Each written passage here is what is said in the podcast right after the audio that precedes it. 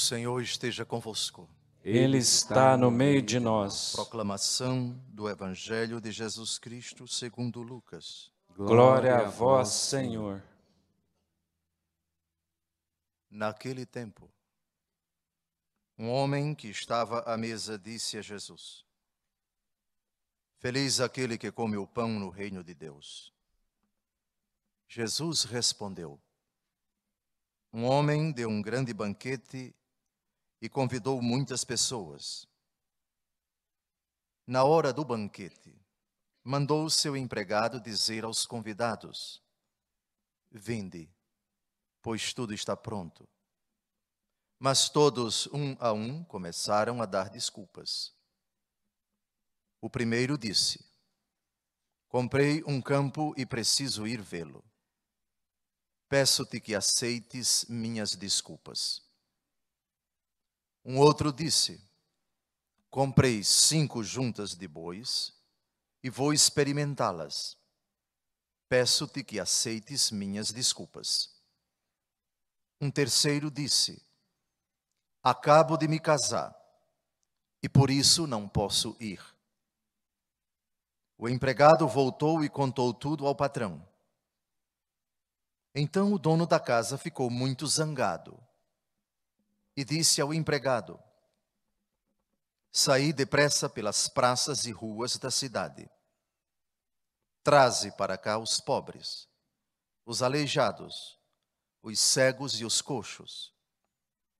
O empregado disse: Senhor, o que tu mandaste fazer foi feito, e ainda há lugar.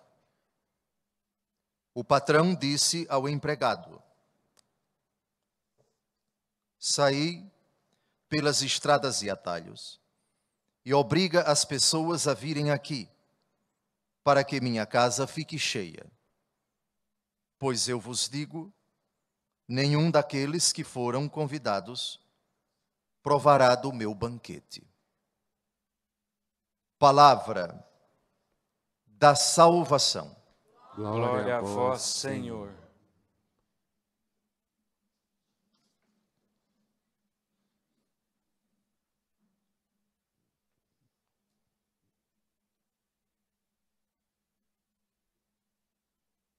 Quando a palavra de Deus descreve o agir de Deus, ela o faz sempre a modo humano. E a convivência humana comporta atitudes que às vezes nos chocam. Os verbos que descrevem as ações dos homens às vezes denotam fraquezas, limitações morais dos homens. Por exemplo, no evangelho que nós acabamos de ouvir, na parábola que descreve o desejo de Deus de que todos participem do banquete celeste.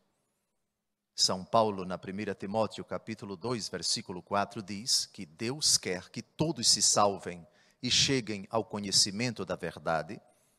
E essa parábola ilustra exatamente o desejo de Deus de salvar a todos, de não excluir absolutamente ninguém descrevendo num primeiro momento a ação dos judeus, os primeiros beneficiários da revelação, pois a história da salvação começa com o povo hebreu, que depois passa a se chamar povo judeu.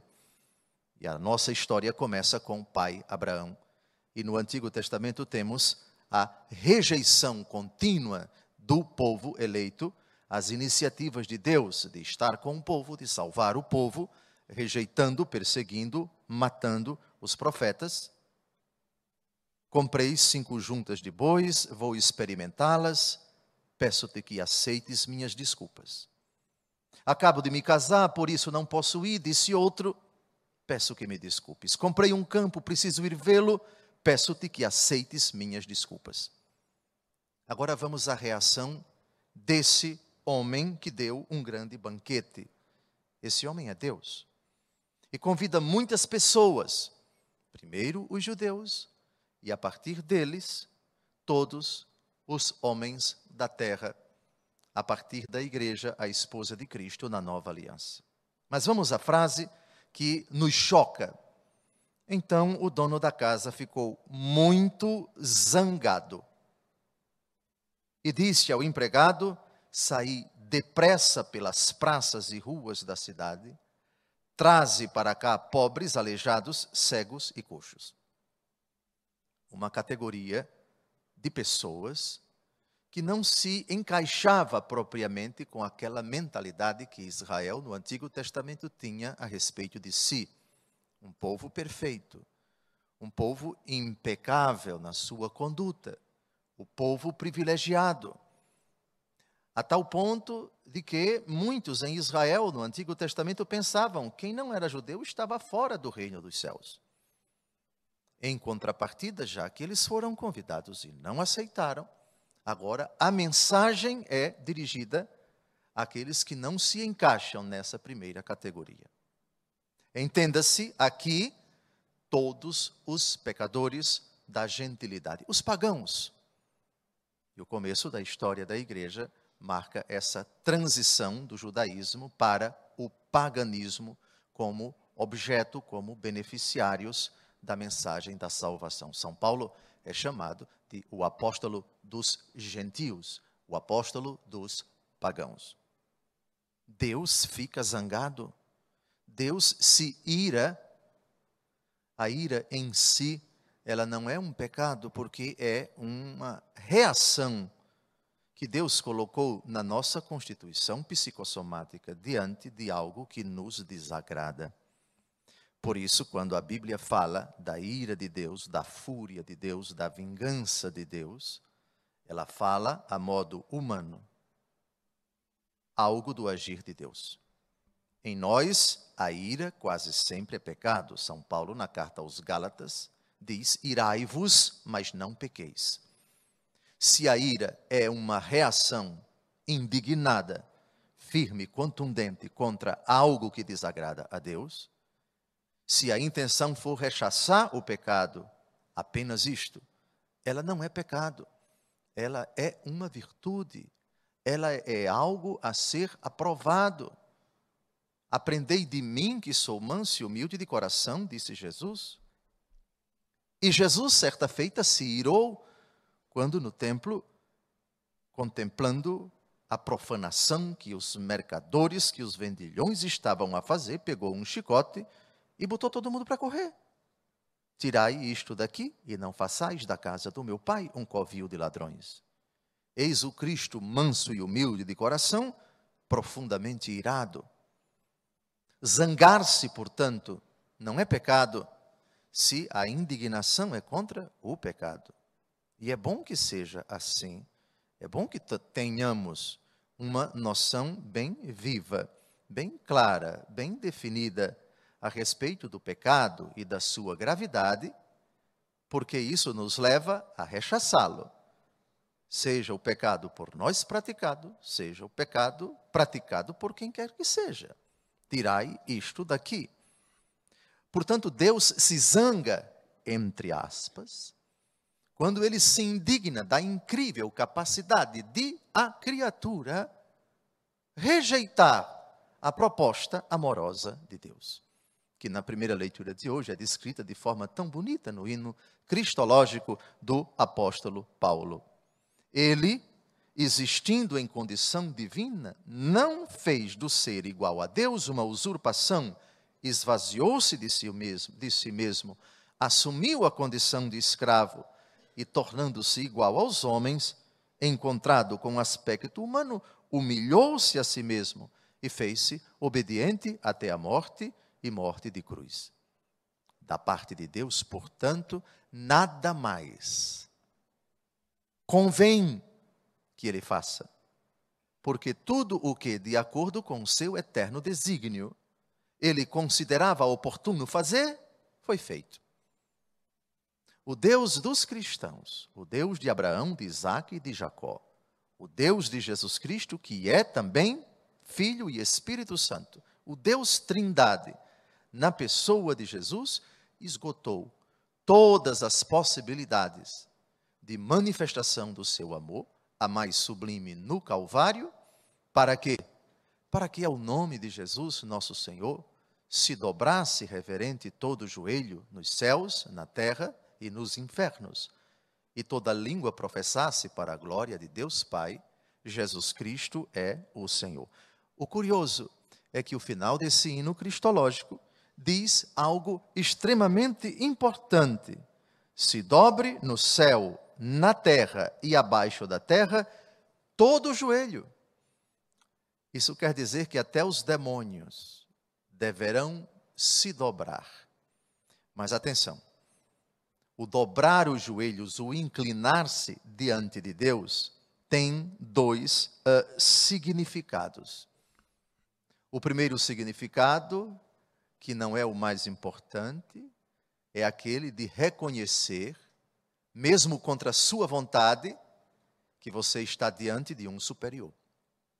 Quem lembra qual foi a afirmação do demônio no capítulo 1 do Evangelho segundo Marcos, quando Jesus chegou na sinagoga e um possesso, o demônio estava nele, ouvindo, vendo Jesus, se indignou e furioso disse: Vieste aqui para arruinar-nos?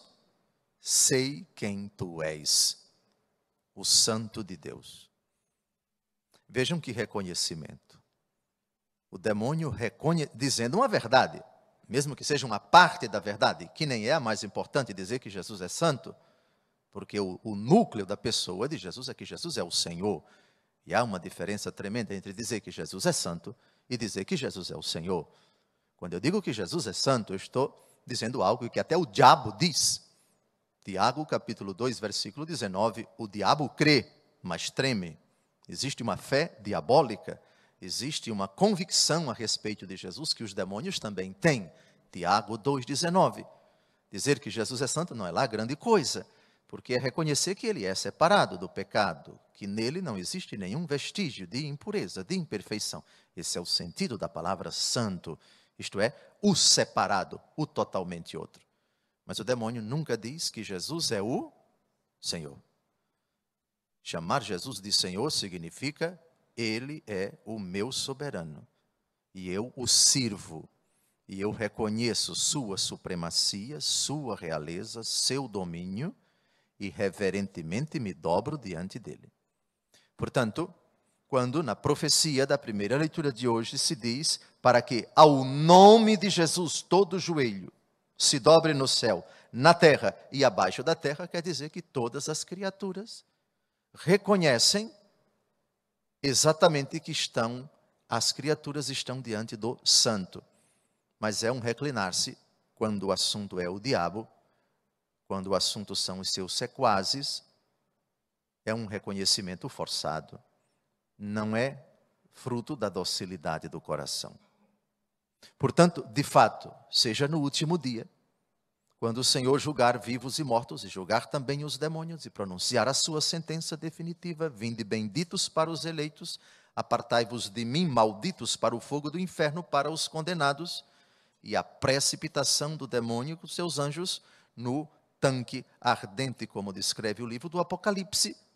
Aqui nós teremos no caso dos condenados seres humanos e no caso dos demônios, um dobrar-se forçado contra a vontade deles, mas uma realidade inexorável, uma realidade é, irreversível, uma realidade objetiva, também os demônios reconhecerão. Mas, naqueles termos de Marcos capítulo 1, eu sei quem tu és, o Santo de Deus. E nas entrelinhas, Tu és o Santo de Deus, mas eu não me dobro diante de ti. E é nesse sentido que, na parábola, o dono da casa fica muito zangado. Quando Deus se zanga, quando Deus se ira, significa exatamente isto. Deus reprova o pecado do homem. Em absoluto, não existe impasse, é passibilidade em Deus. Ou seja, Deus não sofre, Deus não se altera, Deus não muda, Deus não tem faniquito. Uma hora está bem, depois fica furioso, tem um surto, tem uma raiva, tem uma crise. Isso não existe em Deus, pelo amor de Deus. Não existe isso, pelo amor de Deus. Mas quando a Bíblia descreve o agir de Deus utilizando um verbo que ordinariamente na convivência humana denota uma fraqueza, denota uma alteração, denota uma mudança, é preciso fazer as devidas proporções. A reação de Deus, do dono, é, do homem que deu um grande banquete, sai depressa pelas praças e ruas da cidade, traze para cá pobres, aleijados, cegos e coxos. É quando, na história da salvação, diante da recusa do povo judeu em aceitar a pessoa de Jesus, a igreja se abre para aqueles considerados deserdados, condenados, desvalidos, desfavorecidos, esquecidos, não amados por Deus, na mentalidade do judaísmo da época de Jesus. O empregado diz: Senhor, o que tu mandaste fazer foi feito, e ainda há lugar. A igreja leva a boa notícia a todos os homens, e ainda há lugar. O céu é para todos, ninguém está excluído dele, a não ser quem quis se excluir e para lá não pode voltar. Refiro-me a Satanás e aos seus sequazes, que foram expulsos do céu naquela batalha tremenda descrita no capítulo 12 do Apocalipse de São João.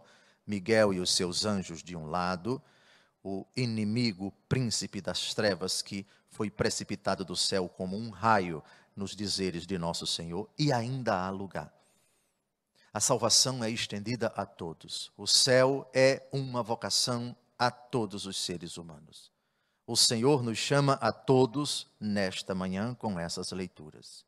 E o patrão ainda diz ao empregado: sai pelas estradas e atalhos e obriga as pessoas a virem aqui para que minha casa fique cheia. Outro verbo que precisa de matização. Como pode Deus obrigar uma criatura a se dirigir a Ele? Pode-se obrigar alguém a reconhecer contra a sua vontade? que Jesus Cristo é o Senhor, estamos no âmbito da parábola.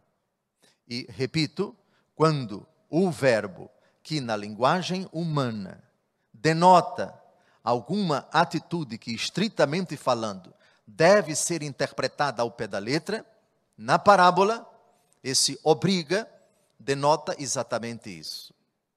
Consome tuas forças, esgota todos os teus recursos, no sentido de mostrar às pessoas que o amor de Deus por elas é infinito e de que não há outra alternativa a não ser a eterna condenação, aquilo que te resta de agora por diante. O tempo avança, é urgente dizer para elas, é urgente intimá-las. O que é uma intimação? A intimação é um ato da competente autoridade que diz para você: você não está sendo meramente convidado, você está sendo intimado a comparecer no dia tal, na hora tal, diante do magistrado, para aquela audiência, para isso ou para aquilo outro. Portanto, tem que ser o obriga, traduz na pregação da igreja intimação. Esqueçam, portanto, essa história desse cristianismo. Ah, você vai se você quiser, você aceita se você quiser. É claro que em absoluto você aceita se você quiser. Ninguém pode obrigar você, no sentido estrito, mas lembre-se, o que Deus diz para você. Qual foi a palavra de Jesus Cristo para o jovem rico que disse: Bom mestre, que devo fazer para ganhar a vida eterna?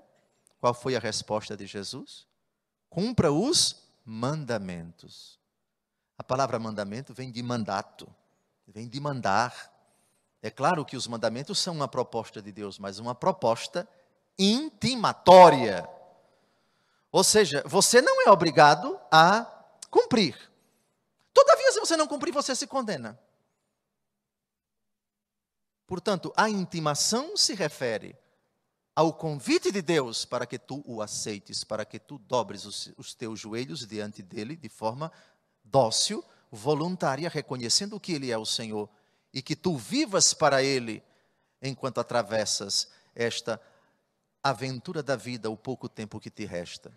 Também se tu não aceitares, nem por isso o convite deixa de ser imperioso, porque tu só tens duas alternativas.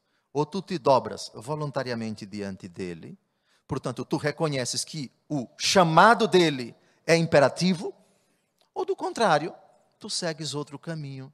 E Gálatas capítulo 6, versículo 7, de Deus não se zomba, o que o homem semeia, isso ele colherá. Quem semeia na carne, da carne colherá corrupção. Eis, diz o Salmo, a obra que o Senhor realizou. No início desse dia, apresentemos a Ele o nosso louvor em meio à grande assembleia, como disse o Salmo que acabamos de ouvir. Ajude-nos, o Senhor, a compreender que hoje, nesta manhã, Ele fica ao mesmo tempo encantado, seduzido, por assim dizer, com o nosso propósito, quer que nós também sejamos seduzidos por Ele. Jeremias capítulo 20, versículo 7. Seduziste-me, Senhor, e eu me deixei seduzir. Mas é uma sedução que é ao mesmo tempo imperiosa. Manda, obriga. E quando tu falares de Cristo para as pessoas, utiliza estes termos imperiosos. Porque o seguimento de Cristo é, sem dúvida alguma, livre, mas ao mesmo tempo é uma ordem que precisa ser acatada. Obriga, ou seja, faz com que a mensagem do Evangelho chegue aos corações como um mandato, como uma ordem, como um mandamento. Mas isso apenas para o teu bem, para a tua salvação. A mãe, quando obriga o filho a estudar, sabe que se ele não fizer, ele é reprovado. Por isso, a impostação da mãe para o bem do filho, às vezes precisa ser nesses termos. O anúncio do evangelho também. Louvado seja nosso Senhor Jesus Cristo. Para sempre seja louvado.